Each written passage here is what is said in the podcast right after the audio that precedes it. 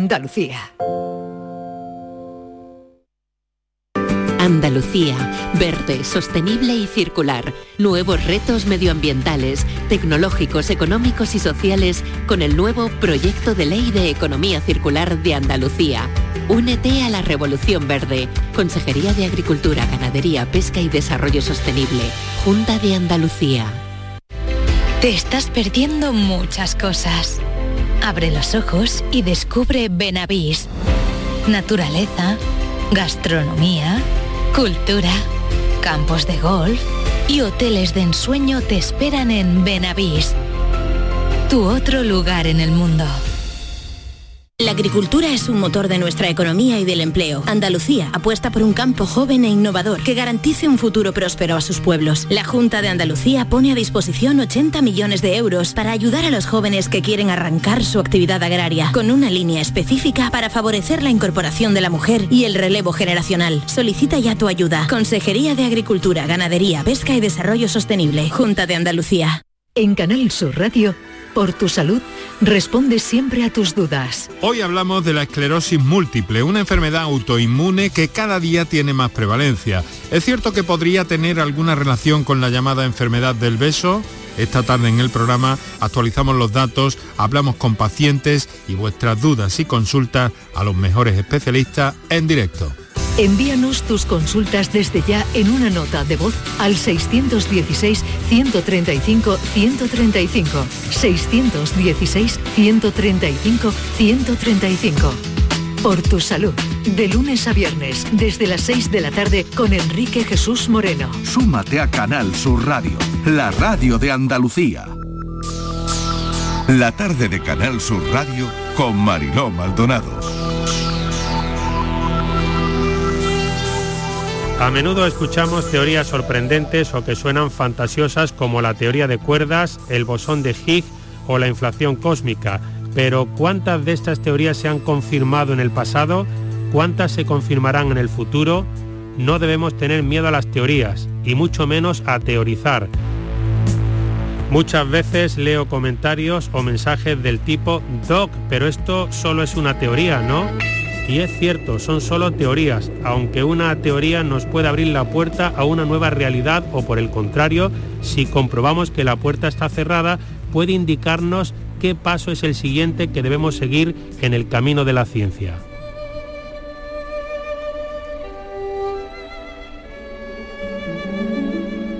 Un universo explicado del doctor Fisión.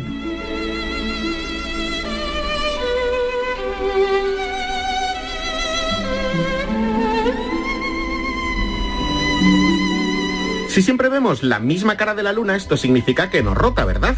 Incorrecto. Vemos siempre la misma cara de la luna precisamente porque rota. Te lo cuento. La luna da una vuelta completa sobre su propio eje cada 27,3 días, y esto es aproximadamente lo que tarda en dar una vuelta alrededor de nuestro planeta. Esto es lo que se conoce como rotación sincrónica, y es precisamente el motivo por el que siempre vemos la misma cara de la luna. Pero hay un detalle muy interesante, y es que como la órbita de la luna es elíptica, su rotación y traslación no se anulan por completo, y además esta órbita afecta su velocidad de giro. Cuando está más cerca de la Tierra da la vuelta más lento y cuando está más lejos la da más rápido. Pero, ¿por qué se da este fenómeno de rotación sincrónica? Porque nuestro planeta con su gravedad regula la rotación de la Luna.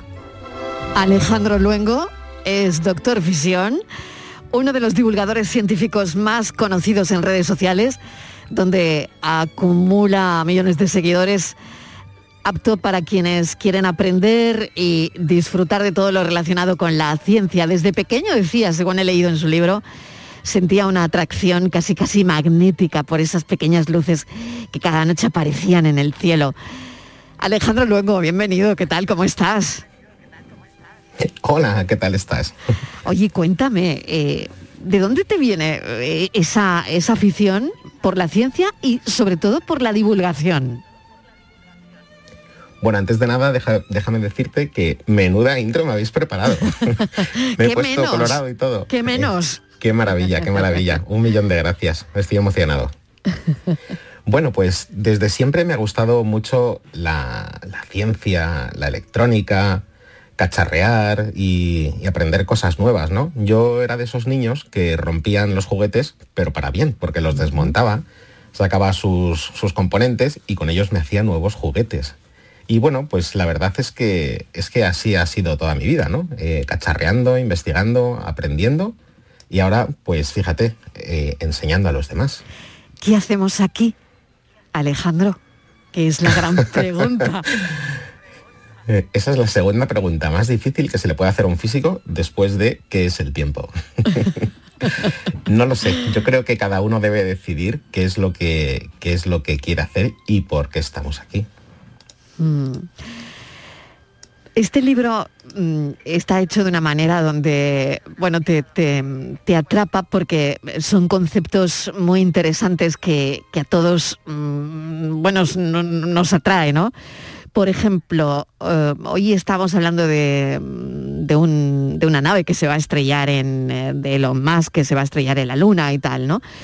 Se cree que hay unos 100.000 millones de galaxias y que cada galaxia puede albergar unos 100.000 millones de estrellas, ¿no? Eh, fíjate, ¿no? Lo de siempre, ¿no? Lo que somos en el universo, somos nada, una casi como una mota de polvo. Sí, sí, sí, así es, así es, tienes toda la razón. Hace tiempo eh, pensamos que el universo que el universo estaba estático, ¿no? que las galaxias se movían, pero no demasiado. Pues hubo alguien que se atrevió a decir que el universo estaba en expansión.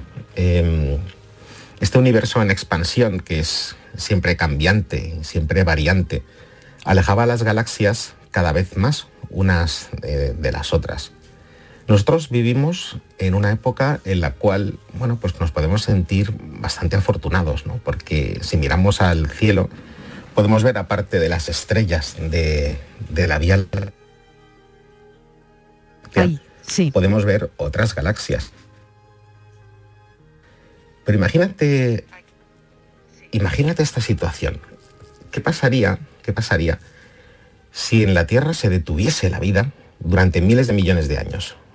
Y dentro de y después de ese tiempo volviese a surgir la vida y volviesen a surgir civilizaciones inteligentes. Si ellos mirasen a las estrellas, ¿sabes qué verían? ¿Qué? No verían nada, porque la expansión las habría alejado de, nuestro planeta y ellos pensarían y ellos pensarían que estaban colgados en un vacío cósmico infinito, ¿no? Qué interesante, la verdad, todo esto, ¿no? Bueno, determinar, eh, doctor Fisión, que el universo está en expansión. Eh, tú dices en tu libro que tampoco es algo tan, tan complicado, ¿no? El problema es que el universo estático era una creencia arraigada ¿no? en la comunidad científica y que pocos se plantearon que existiera otra, otra posibilidad, ¿no?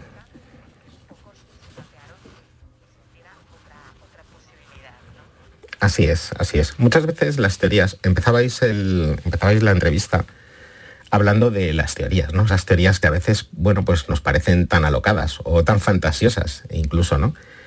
Pero claro, el problema de esas teorías es que nos sirven o no sirven. Es decir, o nos sirven para aprender si son incorrectas o nos sirven para aprender si son correctas. Y la expansión del universo, en este caso, fue una teoría que, fue, que ha sido correcta, que se ha comprobado eh, mediante la observación y además es una de las teorías que más observación y, más validez científica tiene. No es algo que sí tenemos 100% claro. Voy a los agujeros negros, porque eh, yo creo que sin duda eh, atrae, esto nos atrae mucho, ¿no? son los objetos más misteriosos, impresionantes de, de todo el universo. Y yo no sé, lo dices también en tu libro, ¿no? que son un magnífico ejemplo de cómo la ciencia puede predecir la existencia de algo que a priori no podemos ver, ¿no? después de, demostrarlo matemáticamente y traerlo a la realidad en forma de, imagen, ¿no? de ahí las, las famosas fotografías ¿no? de, los agujeros negros. ¿Por qué nos atrae tanto? Eh, bueno, yo no sé si esto tienes algunos... Mm, eh, post en, TikTok especiales, ¿no? Sobre esto que, le atrae tanto a la gente, o al menos a mí, el asunto de los agujeros negros. La verdad es que sí, tengo, tengo bastante material, incluso, e incluso he hecho un especial en YouTube, un especial largo, hablando de los agujeros negros. Y yo creo que al final es porque son objetos que no podemos ver, son misteriosos. Todo lo que se nos oculta, todo lo que no podemos ver, en el fondo es mágico y misterioso. Pasa lo mismo con materia oscura, con energía oscura. Son cosas que son difíciles de comprender y esa imagen fue muy importante no solo para la comunidad científica, sino para todo el mundo. Porque ha sido una vez más una demostración de que las matemáticas pueden convertirse en cosas reales, mm. que solo con matemáticas podemos descubrir cosas en el universo que están ocultas a nuestra vista. ¿Cuándo decides hacerte influencer? Hemos hablado mucho de, esto estos días, ¿no? Y, no sé cuándo decides mm, llevarlo al, terreno de las redes sociales, ¿no? Y, bueno, y después cómo te das cuenta eh, que esto tiene un interés enorme y me imagino que también, ¿no? Entre, entre la gente joven, eh, es una manera, ¿no? De divulgar ciencia entre los más jóvenes. Sí, sí, es increíble la cantidad de, gente joven e incluso, bueno, gente de 13, 14, 15 años que, quiere ser científico, que quiere aprender y que quiere cambiar el mundo y darlo a conocer, ¿no? Eh, yo ha sido una de las mayores sorpresas que me he llevado en, esta labor, que bueno, tampoco llevo mucho tiempo, soy, soy muy novato, soy maestro de nada y aprendiz de todo, pero ha sido sin duda una de las grandes sorpresas, ¿no? La cantidad de gente joven que, quiere aprender, que quiere hacer cosas y que quiere cambiar el mundo. Normalmente la gente que somos más, más mayor, pues tenemos una concepción, y esto ha pasado a lo largo de toda la historia de la humanidad, no es algo nuevo, de que los jóvenes, bueno, pues son muy viva la vida, que pasan de todo, etcétera, etcétera. Eso yo creo que es porque no les conocemos bien.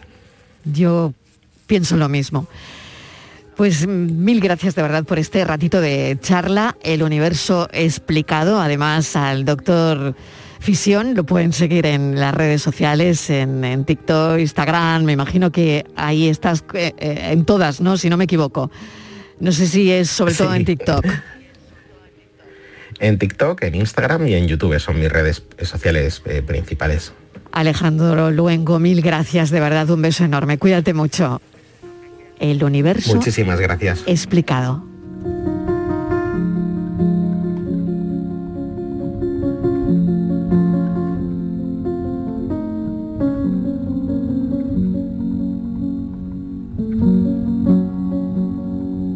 Son las 5 y 17 minutos de la tarde y la siguiente historia no les va a dejar indiferentes después de la publi. La tarde de Canal Sur Radio con Mariló Maldonado también en nuestra app y en canalsur.es. Buenos días, hoy es 23 de diciembre, Día del Pequeño Comercio. Si tienes que hacer un regalo, aprovecha. Buenos días, hoy es 4 de enero, Día del Pequeño Comercio. ¿Has probado a comprar por WhatsApp? Buenos días, hoy es 9 de febrero, Día del Pequeño Comercio. Acércate a tu tienda y déjate asesorar por auténticos profesionales. Hagamos que todos los días sean el Día del Pequeño Comercio. Haz tu compra hoy mismo en persona o en su tienda online. Junta de Andalucía. Triana y Medina Azara. El alma, el espíritu y las grandes canciones de Triana interpretadas por Medina Azara. Sentimiento Nuevo disco. Llegó el día. Ya a la venta.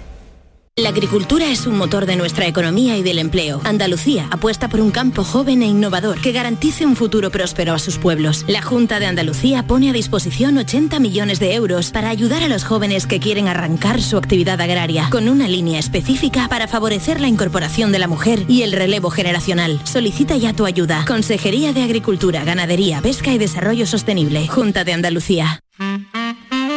Pasa tus noches con la radio con la noche de Canal Sur Radio con Rafa Cremades. Entrevistas, sorpresas, actualidad, música, diversión y todo lo que te imagines que puede tener el mejor club en un programa de radio.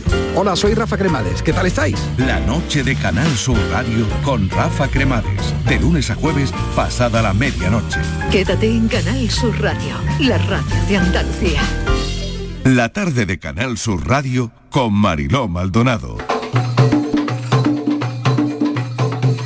Sin que se dieran cuenta, la noche de la fiesta de los arcángeles llegó y ya antes de que empezara la celebración, el ambiente era especial y una tensión alegre recorría el cuerpo de todos. Se habían puesto sus mejores galas y de nuevo Iris era el reflejo de todas las virtudes que un cuerpo femenino podía tener. Vestía un elaborado vestido blanco, con algo de cola, y un gran lazo vermellón, ladeado en la cintura, que combinaba con el rojo de sus labios y el de una corona de flores que se entretejía entre su espesa cabellera trenzada.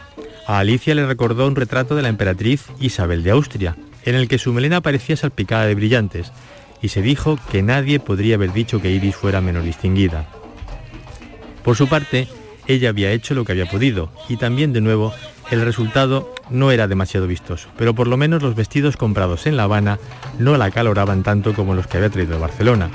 Su sobrino, Miguel, le había dicho que el color azul de su vestido hacía que resaltara el de sus ojos, y Alicia había evitado decirle que sus ojos no eran azules, resignada con la imposibilidad de que nadie reparara en ella si a su lado se situaba la formidable Iris.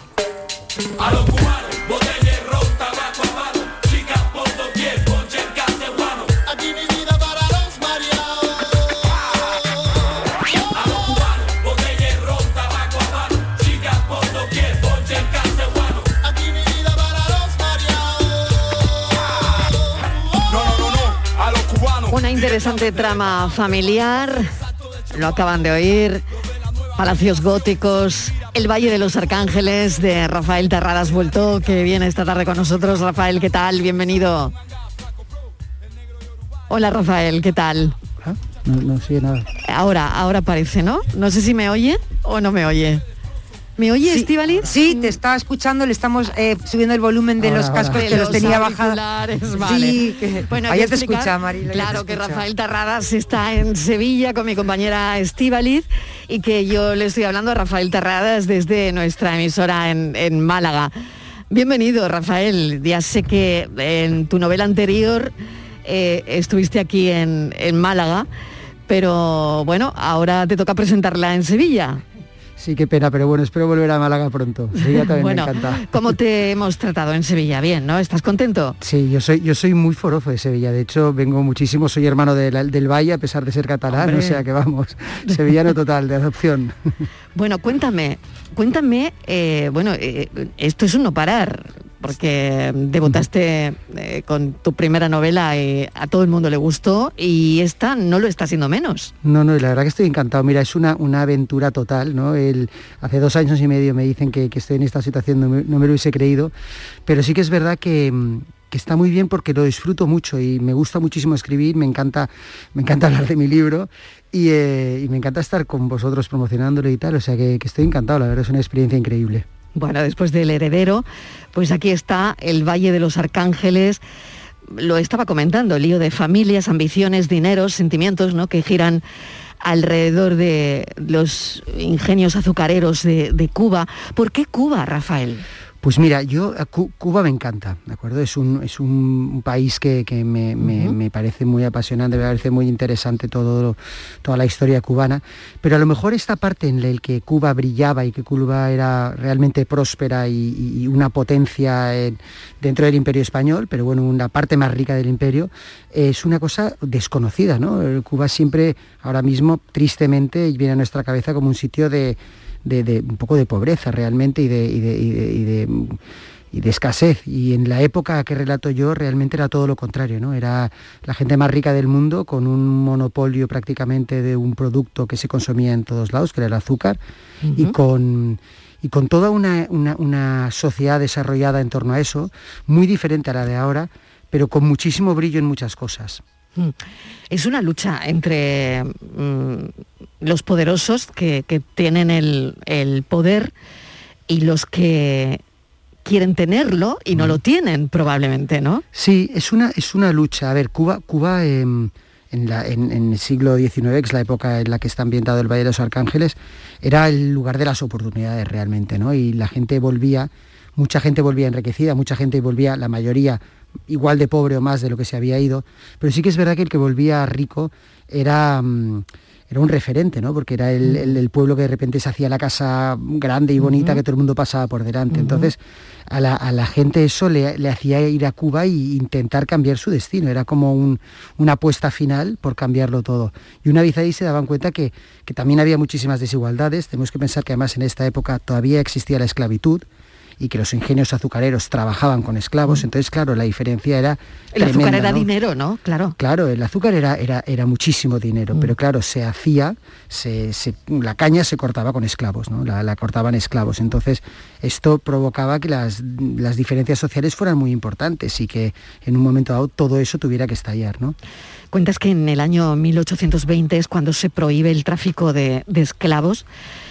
Hace muy poco. Sí, Hace relativamente poco tiempo. Claro, pero es que más aún, 1820 se prohíbe el tráfico, es decir, no puedes traer más esclavos, pero los esclavos que tienes todavía los puedes tener. O sea, realmente esclavos en España, se, prohibió la esclavitud en Cuba en 1886 en el resto de España en 1880. Entonces es súper tarde. Y luego piensa además que hubo muchos que, claro, que llevaban 50 años trabajando en esa casa y ya se quedaron. Entonces hubo muchos esclavos que murieron siendo esclavos o murieron en la, clase, en la casa que les había esclavizado en 1905. Mm. Es, muy reciente realmente, es una historia muy, muy chocante cuando la, cuando la investigas, porque no hablamos mucho de eso. Hay quien ven esta ahora un punto a Lampedusa, ¿no? Que todo cambie para que todo siga igual, ¿no? Al final los grandes cambios vienen con, con cataclismos, ¿no? Como el que estamos viviendo desde hace casi un par de años, ¿no? Sí, totalmente, ¿no? Cada, cada, cada cataclismo de estos es un cambio totalmente de mentalidad y yo, lo pienso mucho, yo, eh, cómo trabajamos, eh, cómo, cómo nos, movemos. Y ahora ves una película con mucha gente, eh, como en una sala o algo, y te da como angustia, ¿no? Y te has acostumbrado a que haces entrevistas por, por, por Skype o por teléfono. Em, yo quiero creer que, recuperaremos un poco lo de antes, volveremos a, abrazarnos y a tocarnos y a estar un poco más cerca. Yo tengo esa esperanza, pero sí que es mm. verdad que luego nos adaptamos un poco a lo que, a lo que nos tenemos que adaptar, no hay otra. Claro. Hablando de cataclismos, bueno, te tengo que preguntar sobre el, último, ¿no? El de la infanta Cristina y, y Urtangarín, hablando de cataclismos. Hablando de cataclismos. Yo, lo que tú, lo que te apetezca contar, porque bueno, sabemos también, ¿no? De, tu relación con ellos o tu padre, mm. de la relación con... No, mira, a ver, yo, yo, era, muy, muy pequeño, o sea, tenía 13 años a lo mejor, y mi, mi tío Álvaro eh, salió con ella, no sé si dos o tres años, no tengo ni idea. Entonces, yo, te puedo decir lo que, lo que recuerdo yo, que es muy poco. A mí me caía... Algo se habrá contado en casa, algo se habrá contado en casa, a, mí, a, mí, me caía estupendamente, me parecía una persona muy, muy normal, muy simpática. Con nosotros que éramos los sobrinos pequeños, era súper cariñosa mm. y encantadora. Y yo mm, solo tengo buenos recuerdos, la verdad. Todas las cosas que han pasado luego yo no, no, no entro a valorarlas, pero sí que es verdad que, que el recuerdo que tengo yo de de, ella es muy, muy positivo. Ya te digo, una persona muy, muy buena, muy simpática, que hacía las cosas muy fáciles. A nosotros al principio, claro, siempre choca un poco, ¿no? De repente, ¿sabes que hace la infanta aquí? Claro, porque exactamente eso como es. De repente tú, no sé, mm. estás uh, jugando porque eras muy, eras pequeño, ¿no? Cuando eh, salía con Álvaro Bulto, la, infanta, y eras pequeño y de repente tú te encuentras un día a tu casa y te la encuentras. ¿Cómo, cómo es eso? bueno, a ver, ella, ella en esa época vivía en tengo Barcelona. Ahí que está, está con los ojos como platas ahora mismo. Eh, bueno, a ver, en esa época la infanta vivía en Barcelona y, todos vivíamos bastante cerca, por mi familia vivimos todos bastante cerca y ella también vivía cerca. Entonces, pues no sé, yo entiendo que al principio, pues imagino que mi tío le empezó, le, dio a ayudar a adaptarse, es que tampoco te sé decir mucho, no te quiero dar información que no, que no, no es que no te la quiera contar, ¿eh? porque yo respondo a todo y además entiendo que, lo, preguntéis porque yo también lo preguntaría, pero... Sí, es que además es tremendo el, momento, ¿no? Su tío, que era Álvaro Bulto, que un deportista de riesgo, paracaidista, que perdió la vida en haciendo mm. deporte en los Alpes suizos, una gran pérdida. Sí, mucho. Mm. Muchísimo. Eh, sí, fue terrible. Eh, pero tu, tío, eh, Álvaro, ¿tenía algún parecido, alguna similitud con Urdangarín?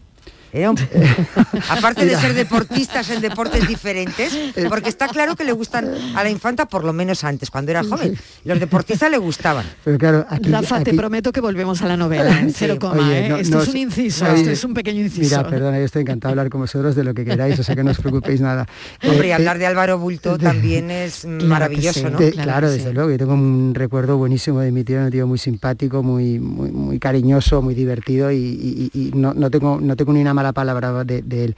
El tema es que como no conozco a no te sé decir si se parecían en algo. O sea, evidentemente los dos eran deportistas, pero al margen de eso no te sé decir más porque yo es que Urdangarín no lo, no lo, no lo conocí nunca, no, no, no he mm. tratado con él. Fíjate que hubieras emparentado con la familia real. Ah, eso hubiese estado bien ¿Eh? esto. Hubiera estado bien, ¿no? no lo sé yo, Rafa, hasta qué punto, porque tendrías ahí literatura también. sí, pero oye, ¿en qué, ¿en qué familia no hay? ¿En qué familia no hay? ¿En qué familia no hay? Claro, tienes toda la razón, pero, pero fíjate, ¿no? De alguna manera. bueno. que luego serían, son muy herméticos, te quiero decir, por mucho que tu tío sea tu tío, mm, hasta tu tío llega, pero la familia me imagino que se daría al margen, porque claro, estamos hablando de la familia real. Hay mucho hermetismo y eso se cuida mucho me imagino, imagino. yo también lo imagino, pero vamos, yo no he estado nunca en una familia real, pero supongo que, es complicado, es complicado. Seguro, seguro que lo es, seguro que lo es. Estar todo el rato bajo el ojo de la gente tiene que ser muy difícil. Claro. El heredero, eh, fíjate, ¿no? Que en el que hablabas tu, tu primera novela, que me acuerdo perfectamente, ¿no? Que estuviste aquí en Málaga presentándola pues era eso, ¿no? Era una novela de, la historia de, tu familia en la guerra civil, precisamente, ¿no? Sí, exacto. Y, ahí, desde luego, em, yo me pareció que, tenías una sensibilidad especial, ¿no? Con, todo, con cómo abordabas todo esto, ¿no? Mm. Eh, cómo vive un determinado clan familiar durante la guerra civil, ¿no? Ambientada ¿no? en, Tarragona y plagado todo de recuerdos, de muebles, retratos, fotos, ¿no? Que hablan o que hablaban y que te seguirán hablando cuando vas del pasado, ¿no? Desde luego, y ahora, ahora eh, mm, que, este libro, el nuevo, El Valle de los Arcángeles, está más ambientado en, en Cuba, pienso que en mi habitación, en esta casa que dices de Tarragona, todos los muebles son de una tatarabuela mía que era cubana. Fíjate, o sea que, casi que te lleva la primera historia a esta segunda, ¿no? Claro, me dicen, me dicen, eh, la cama te susurra a ti por la noche, te, te he explicado cosas la cama cubana por la noche. Digo, bueno, no sé, a lo mejor, a lo mejor sí, o sea, tengo poca información de mi familia en, en Cuba, pero, mm, pero sí que es verdad que es que al final, a la que empiezas a tirar del, hilo, enseguida, enseguida salen historias. Y yo creo que es una cosa que no es exclusiva de mi familia, sino de en realidad de, todas las familias. Ahora mm, que, estoy hablando mucho de, Cuba y de esa época, no sabes la cantidad de gente que me contacta, oye, pues mira, mi bisabuelo era indiano, y pues nosotros teníamos una casa no sé dónde. Claro, te das cuenta que la relación de, la península, y digo la península porque en ese momento Cuba también era España, de la península con la colonia y con luego la provincia española de, ultramar, era muy intensa, era, era, muy cercana y por eso a lo mejor también fue dolorosa la pérdida, ¿no? Porque, porque no era una isla perdida en el sur del Pacífico, era, era una isla muy importante para, para nosotros. Em, tu abuelo, fundador de las marcas Montesa y Bultaco, ¿no? una saga reconocidísima en el mundo de las motos y en el mundo empresarial catalán, ¿no? Eh, ¿Nadie ha seguido mm, esto? Bueno, a ver, la, marca sigue siendo de, mi familia y entonces lo que se hace es que se, no hay una fábrica de, motos, pero sí que si de repente alguien quiere hacer, eh, una, igual me lo inventa, eh, unas libretas, pues te pide la licencia y entonces eso, eso lo, lo, llevan. Entonces se gestiona, la marca no está, no está muerta para nada y es muy sorprendente porque, porque, porque si la gente la sigue reconociendo. Yo, en un momento dado, visteis una película que se llamaba eh, Una proposición indecente de... Sí, sí, sí, sí, Pues Demi Moore va con una chaqueta de bultaco la mitad de la película y nosotros decíamos, este es surrealista, ¿qué hace ahí eso? Fíjate, no tenía ni idea. ¿eh? Sí, es una, es una marca que todavía tiene, tiene mucho carisma y el, aficionado de la moto la reconoce mucho todavía. Pues yo quería volver, Mariló, ah, eh, si me permites, claro a Cuba. yo quiero volver a, Cuba quieras. porque decías que tu familia, claro, relacionada con la novela, ¿no? Esta aristocracia, que por cierto, a mí me parece, hablabas, es verdad que es una época brillante, pero me parece que tiene esa, esa, época también, esa parte eh, dura y difícil y triste, ¿no? Cuando una la aristocracia compraba y vendía a las personas, ¿no? y quien eh, nacía en una posición, allí se quedaba, no tenía ninguna posibilidad de salir de allí, ¿no? A mí eh, esa parte es, muy dura, ¿no? Eh, Durísima. Comprar a un ser humano mm. para mm. explotarlo es mm. terrible, ¿no? Y aunque luego y para enriquecimiento de otros. Eso, eso es durísimo. Eso es, eso es tremendo y piensa que no se quedaba solamente allí. O sea, no es solo que te compren, sino que cuando te compran muchas veces tú ni te, enteras de lo que está pasando. ¿no? Tú estás en, tu, en, tu, en África, en tu tribu y de repente los de la tribu del lado te reducen con, con cadenas y con esto, te suben en un barco, te han vendido. Llegas a una isla que gente habla un idioma que tú no conoces y te pone a hacer una cosa que tú tampoco sabes hacer y no entiendes qué está pasando. Es terrible, es horroroso. Claro, porque en esta vida eh, uno no elige dónde nace. te quiero decir, te puedes nacer en un lado o en otro, ¿no? Dice, hemos tenido suerte de nacer en este lado, pero si llegamos a nacer en el otro, Totalmente. en lugar de los que compran, podemos ser de los que nos hubieran los, pero piensa, esclavos, ¿no? Claro, piensa una cosa que es que es tremenda, que es más grande todavía que, que la esclavitud. Y es que eh, en Cuba había esclavos, pero la gente que trabajaba en el campo, eh, había muchos, los de, la, los de la escala social más baja, se les trataba prácticamente como esclavos. A los españoles, en, hubo varias malas cosechas en Galicia, se les ofrecieron contratos en los que aceptaban que se les castigase físicamente. Sí.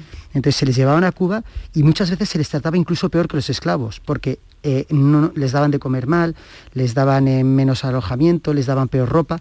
¿Por qué? Pues porque los esclavos no había recambio para ellos y eran una propiedad y en cambio si moría un asalariado no pasaba nada porque contratabas otro. Sí, no sé, me comentabas que tu familia, eh, no sé si tú, me imagino que si conoces Cuba, claro, sí, claro. pero que tenías familia eh, en Cuba en aquella época. Yo no sé si llegáis a coincidir con la familia de Rocío Monasterio, que también procede de allí, su familia, tenían ellos explotaciones también de azúcar. No tengo, no tengo ni idea. no sabes, nunca te ha llamado la atención, porque me imagino que erais, claro, españoles. Sí, pero todos en una isla. Eh, bueno, pues trabajando el azúcar. Sí, pero también te digo, o sea, yo la, historia de mi tatarabuela no la conozco, no sé si era, ah. no sé si era plantadora, pero sí que es verdad que la, eh, yo creo que lo de la familia de Rocío Monasterio aguanta más años en Cuba que los personajes de esta, de Mucho más, porque ellos se van cuando ya llega el nuevo gobierno de Fidel y se van a Miami y después ya su padre se, vuelve, se vuelve a España. Entonces, entonces no, te sé decir, a ver, realmente la, había lo que se llamaba la sacarocracia, que era toda la la gente, los grandes plantadores de azúcar que se relacionaban mucho entre ellos. Entonces lo normal es que si la familia de Rocío Monasterio era em, plantadora y mi familia, que no lo sé, lo era también, que hubiesen tenido alguna relación. Y, con, esta, con este libro, El Valle de los Arcángeles, tú... Em, ¿Realmente qué pretendes? ¿Que, eh, ¿Que la gente conozca esa parte de la historia de España de la que se habla poco o nada?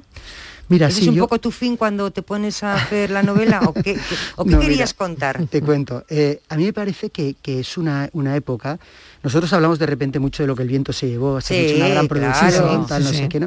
Y, y los españoles tendemos mucho a hablar de la historia de otros países, ¿no? Parece que estemos más informados de la historia de Inglaterra o de Estados Unidos que de la nuestra propia. Y la nuestra tiene momentos de, mucha emoción, mucha aventura y mucho, muy impresionante realmente. Y este era uno de ellos. Yo cuando me, empecé a pasear por Cuba y ver aquellos palacios y tal, pensaba, esto tuvo que ser impresionante y nadie lo cuenta, ¿no? Y, no, hay poca, poca poco libro sobre esa es verdad y además es que vas a Cuba y se ve es una decadencia. Tienes que ir con un poquito de, formación porque tú ves ahora vas, ves yo no sé hace tiempo que no he ido años pero es una ciudad un, país con efectivamente con unos edificios impresionantes. Eso sí una decadencia absoluta todos cayéndose. Sí sí bueno es mira para que la gente se lo imagine es como si mañana todos nos vamos corriendo de, de la zona del centro de Sevilla o del centro de Málaga, ¿eh? grandes edificios, grandes casas, tal, y no volvemos nunca más. Y se queda ahí, entonces el primer día pues hay un señor que rompe la puerta, entra y, se va a vivir en un piso, otro eh, coge y arregla no sé qué, otro saca la chimenea por la ventana, entonces el edificio está presente pero cada vez más decadente. Y esto es un poco lo que, lo que pasa en Cuba. En Cuba se ve lo que fue, pero está hecho polvo, claro, está hiper decadente. Entonces mi, libro vuelve a la época en el que el palacio estaba pintadito, nuevo y, evidentemente no es innegable lo que tú dices, ¿eh? o sea, es una época de esplendor apoyada mucho en que la mitad de la población está esclavizada, que es tremendo.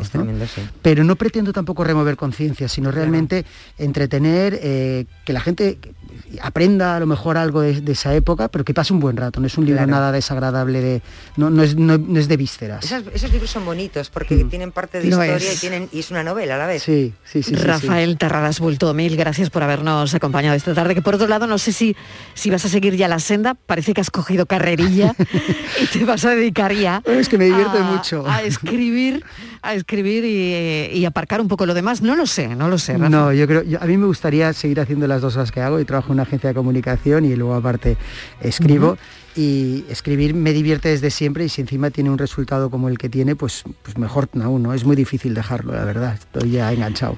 Bueno, pues mil gracias por habernos visitado con este libro también, El Valle de los Arcángeles. Rafael Terradas Bulto, gracias, un saludo enorme, cuídate mucho. Gracias a vosotros, un abrazo. La tarde de Canal Sur Radio con Mariló Maldonado. También en nuestra app y en canalsur.es. Sevilla. Canal Sur Radio. ¿Te está afectando la subida de la luz? Claro que sí. Por eso en Insolac Renovables instalamos paneles fotovoltaicos de autoconsumo con los que podrás generar tu propia electricidad. Y ahora, con la subvención del 40% de la Agencia Andaluza de la Energía, lo tienes mucho más fácil. Entra en insolacrenovables.com e infórmate de las ventajas que tiene el autoconsumo. Insolac, expertos en energías renovables desde 2005. Concert Music Festival 2022. El próximo verano los mejores artistas se reúnen en el mejor festival. Marc Anthony, Sting, Black Eyed Peas, Maluma y muchos más. Nos vemos en Concert Music Festival 2022. Venta de entradas en Ticketmaster con el patrocinio de Finetwork, patrocinador principal Lenovo.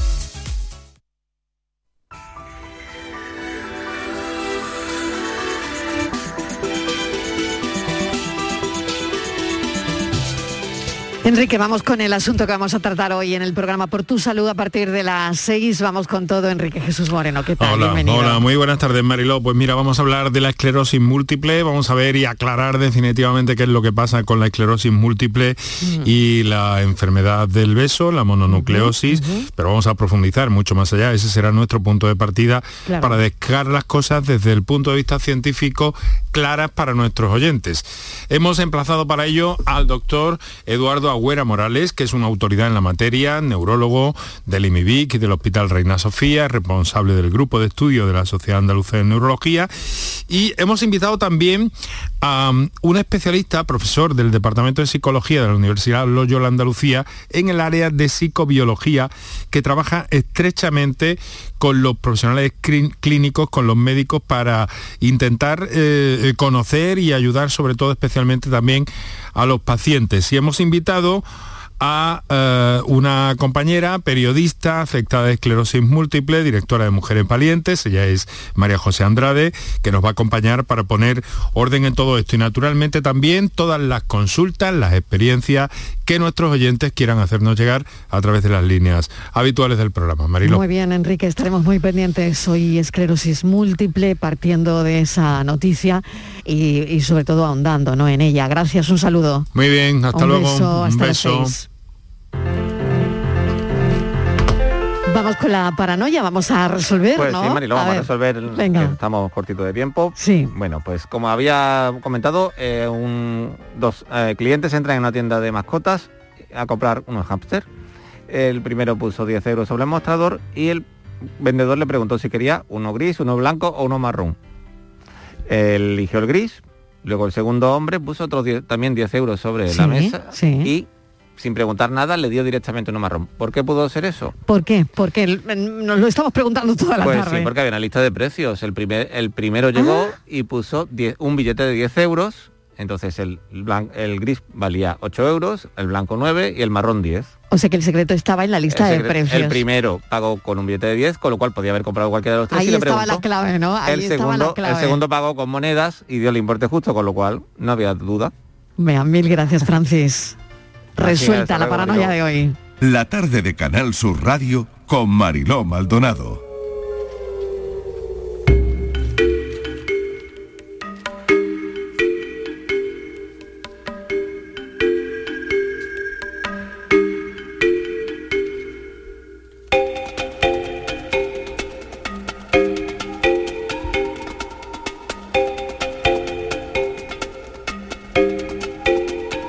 Momento para la tarde en tu búsqueda con mis compañeros Patricia Torres y Luis Algoró. Patricia, ¿qué tal? Hola, buenas tardes Marilo, ¿qué tal? Hola Luis.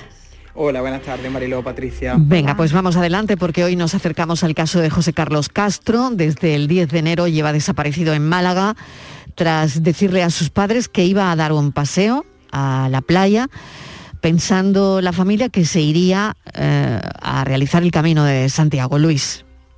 Pues así es, Mariló. Además, eh, vamos a hablar con, con su madre tenemos una noticia de última hora que creo que ella nos la va a dar en directo, pero sí es bueno recordar que así es. Él, unos días antes de su desaparición, compró eh, bastantes elementos suficientes para irse a hacer el Camino de Santiago, ropa, equipación, todo lo necesario, y le manifestó a su familia que así iba a ser. Sin embargo, al día, ese mismo día, por la tarde-noche, decidió irse a, la zona de la playa a dar un paseo y desde entonces su familia no supo más eh, nada de él. Sin embargo, eh, después de estos días en los que se le había visto por algunas zonas de la capital malagueña e incluso de la provincia de Málaga, eh, en los últimos días había recibido una carta a la familia, una carta que era esperanzadora, que podía decirnos algo más sobre, sobre el caso y en el que él mismo, según esa carta, les alentaba a estar tranquilos y les decía que había tomado la decisión de que quería eh, tomar el viaje de su vida y que quería, en definitiva,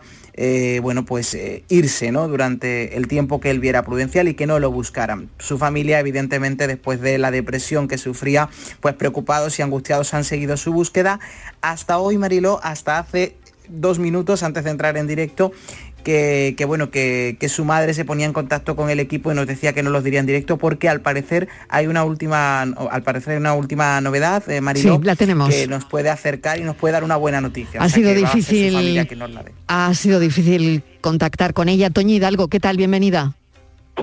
Pues buenas tardes, pues muchísimas gracias y estoy súper feliz porque mi niño ha padecido. Ay, qué bien. Es la mejor noticia es la mejor noticia, Toñi, que hemos dado en este espacio de la tarde en tu búsqueda en directo. Pues enhorabuena, Toñi. enhorabuena, pues me llamó la Guardia Civil a las 5 menos 5 de Cáceres, que lo habían visto y entonces lo pararon, le han hecho preguntas, dice que está coherente, que está bien, que quiere seguir hasta Santiago, que me van a llamar mi niño y que, que dice que no lo pueden retener, que está a 20 kilómetros de Plasencia y que esta noche se va a quedar allí. ¿Qué ganas, Toñi? ¿Qué ganas de abrazar a tu hijo, no? Claro, pero yo ya de saber que está bien, que lo que ha hecho no está bien, lo podía haber hecho como él tenía pensado, mm. pero pero claro, eh, yo cuando terminé de hablar, estaba en casa de mi hijo y mi hijo estaba, sabía ir a trabajar, estaba con mi nuera y empezó a pegar gritos y a darme torta en la cara, gracias a Dios mío, que mi niño está bien, gracias a Dios mío, que bien más grande. es lo mejor que me ha pasado después de que nacieran mis niños.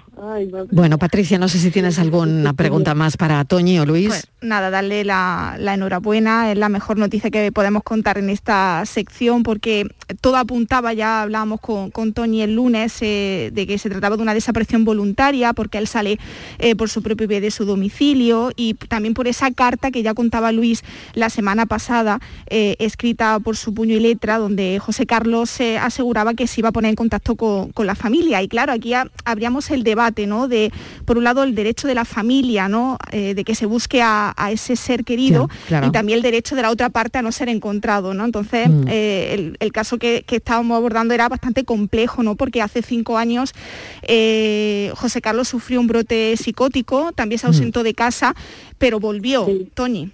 En el mismo día, volvió el mismo día. Mm. Claro, mm. esto era otra cosa, era otra cosa y además, bueno, pues normal. Luis, no sé si quieres añadir algo más simplemente celebrar, yo creo que nos tenemos que quedar con esta buena noticia y al final celebrar que lo que él quería, que era hacer ese camino de Santiago Toñi, parece que es lo que está haciendo después de estos días en los que él ha andado por, la provincia, por zonas cercanas, pues aturdido, perdido o simplemente mm. porque él quería ¿no? estar, eh, estar fuera de casa, pues ahora ya podéis tener la tranquilidad de que está haciendo el camino de Santiago, que es lo que él quería hacer y que sobre todo os vais a quedar tranquilos cuando se produzca esa llamada, ¿no? En la que podáis hablar con él y ya definitivamente cerréis estos días de búsqueda y de angustia, ¿no? Claro, y el reencuentro. Claro, el reencuentro. Mm. te iba hoy a decir una cosa. Mi hijo, el día que se fue, que estaba en Sevilla, era ese camino el que quería hacer. Claro, claro, ya, ya, lo, ya lo comentabas, claro, Sí, ya lo comentabas. dio- Mm. Y él no estaba bien y Claro. dio.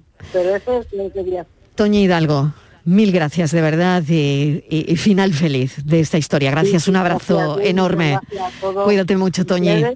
Un abrazo para tu hijo. Qué buena noticia esta tarde, en la tarde en tu búsqueda, José Carlos Castro ha aparecido y a su madre ha podido contactar con él. Vamos con otra historia porque seguimos pendientes de otra desaparición, la de Esther López en Transpinedo, en Valladolid. Y ya saben, esta joven de 35 años que lleva desaparecida desde el 12 de enero. El sábado pasado se detuvo a un hombre conocido como Ramón El Manitas por su presunta implicación en la desaparición. Patricia. Se han pasado ya dos semanas y todo el mundo se está preguntando dónde está Esther. La joven fue vista por última vez durante la madrugada del pasado 12 de enero cuando acude a un bar con unos amigos a ver un partido de fútbol por televisión. Llevaba consigo su documentación y su teléfono móvil. Un amigo de Esther, el último que tuvo noticias de ella, la sitúa el día 13, la madrugada posterior a ese partido de fútbol en el entorno del restaurante La Maña. En esa zona es donde se detecta el último rastro de la señal de su teléfono móvil. Nueve días después, la Guardia Civil detuvo a Ramón El Manitas, un vecino de la misma localidad de unos 40 años por su presunta relación con los hechos. En el momento de su detención, Ramón es capturado en aparente actitud de huida. El hombre había asegurado a un vecino que había hablado con, con Esther por teléfono varios días después de que se le perdiera la pista, una llamada que no figura en ningún lugar. Desde el pasado sábado se están registrando la vivienda del detenido, está siendo sometida a una ocular por parte del equipo central de inspecciones oculares en la Guardia Civil y de forma paralela los agentes siguen buscando a Esther por tierra, mar y aire. La familia de la joven está abatida y espera que todo esto se resuelva lo antes posible. Luis Avial es experto en desapariciones y georradar. Eh, vamos a hablar con él. Luis, bienvenido. Eh, buenas tardes. Bueno, em, ¿qué nos dices? ¿Qué, te parece? ¿A qué apunta todo lo que está viviendo esta, esta familia y lo que se está viviendo en Valladolid?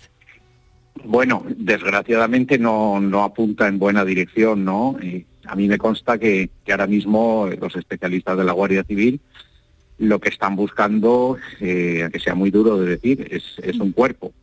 Eh, todas las hipótesis, por supuesto, mientras no aparezca, siguen, siguen abiertas para ellos, pero el 99% de su esfuerzo es encontrar, digamos, el cuerpo de esta mujer.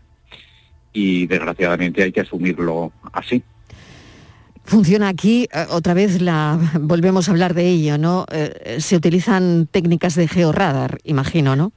Bueno, ellos están en realidad en una fase anterior, eh, están todavía en, en una búsqueda, la, la hipótesis de trabajo que tienen la tienen bastante clara de lo que ha sucedido, pero están en, en lo que llamamos una fase previa, que es eh, cubrir toda la extensión del terreno, básicamente con medios aéreos, como son helicópteros y drones con, con cámaras térmicas y multiespectrales, y luego eh, hay un problema en, en la zona de búsqueda, que es que hay un río eh, dos canales y una serie de pozos, ¿no? Entonces ahí Mm. los GEAS, eh, digamos, lo- los, especialistas subacuáticos están revisando ese aspecto que involucra eh, espejos de agua y luego eh, otros especialistas están buscando en, en esa zona que es, mm, es una zona muy complicada, ¿no? De búsqueda, hay bastantes árboles y maleza. Entonces no hay un sitio todavía fijo, determinado, que es donde se metería todas las tecnologías que se pueden utilizar ahí, como es georradar, perfilómetro eh, y otros sensores. Patricia.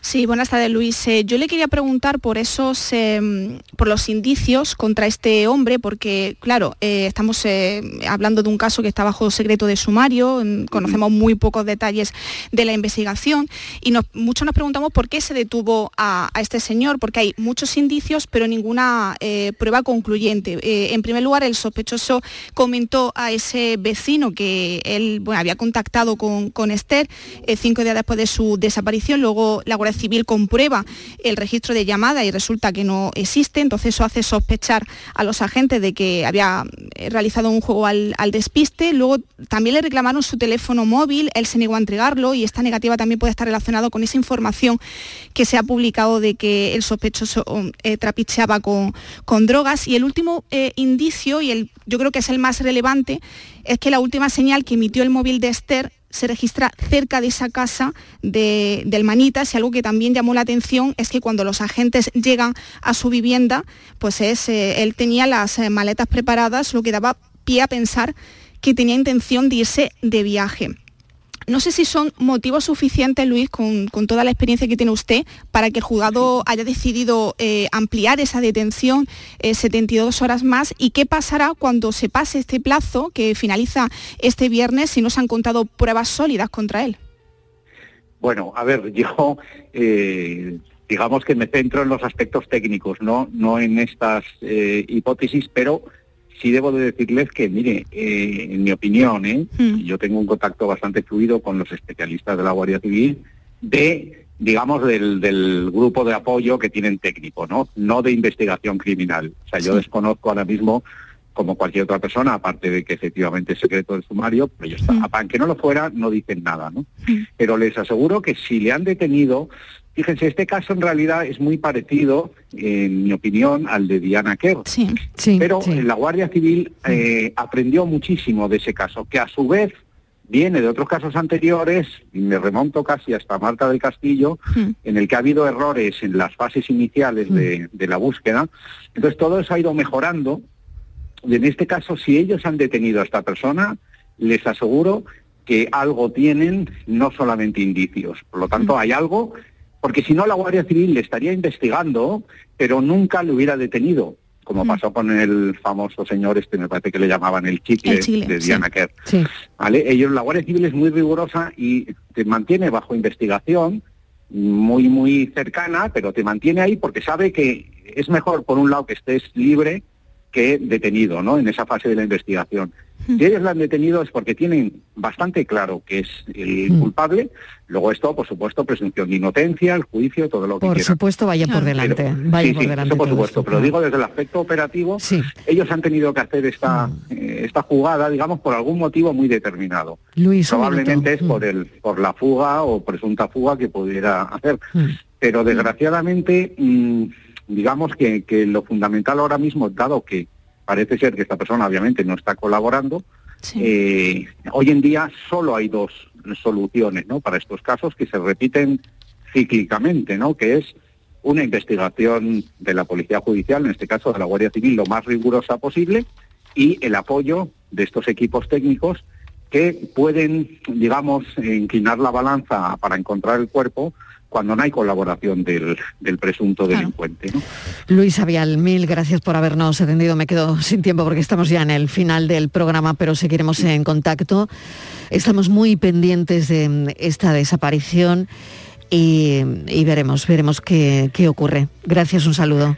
A ustedes, buenas tardes. Patricia Torres, mil gracias y Luis Algoró, nos vamos con esa buena noticia de la mm. aparición de José Carlos Castro, Luis una de las mejores noticias que podíamos tener. Desde luego. Eh, con ello nos quedamos, Marilo. Gracias, un saludo a los dos. Un beso. Pensamos.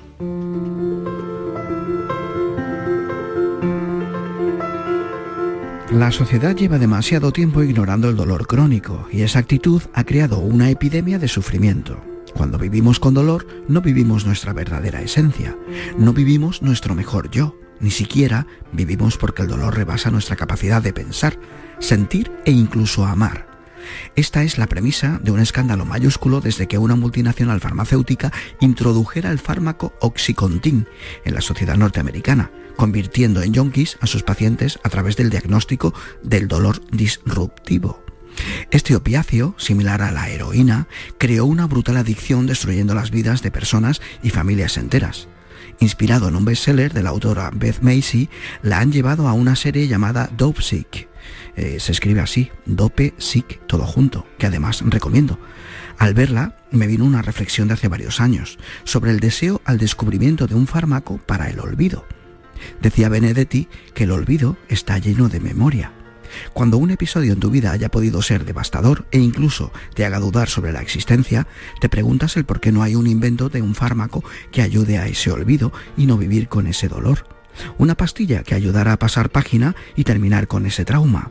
Aunque claro, si el remedio es peor que la enfermedad, tampoco merecería la pena. Posiblemente nos volvería adictos como en el caso del dolor.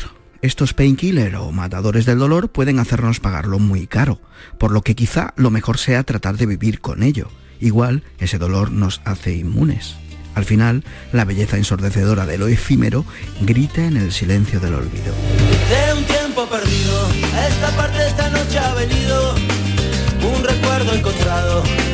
Para quedarse conmigo. De un tiempo lejano, esta parte ha venido esta noche otro recuerdo prohibido, olvidado en el olvido, sentimentalmente para remediarlo. Voy a quedarme contigo para siempre, pero puede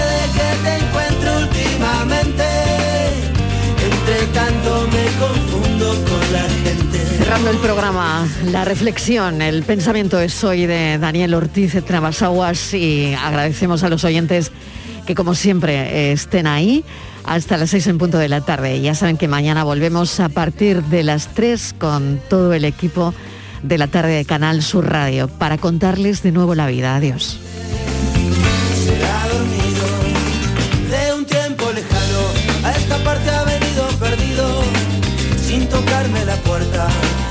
Recuerdo entrometido de un tiempo olvidado, ha venido un recuerdo mojado de una tarde de lluvia, de tu pelo enredado, como siempre que se cambian los papeles, voy a quedarme dormido en tu La tarde de Canal Sur Radio con Mariló Maldonado.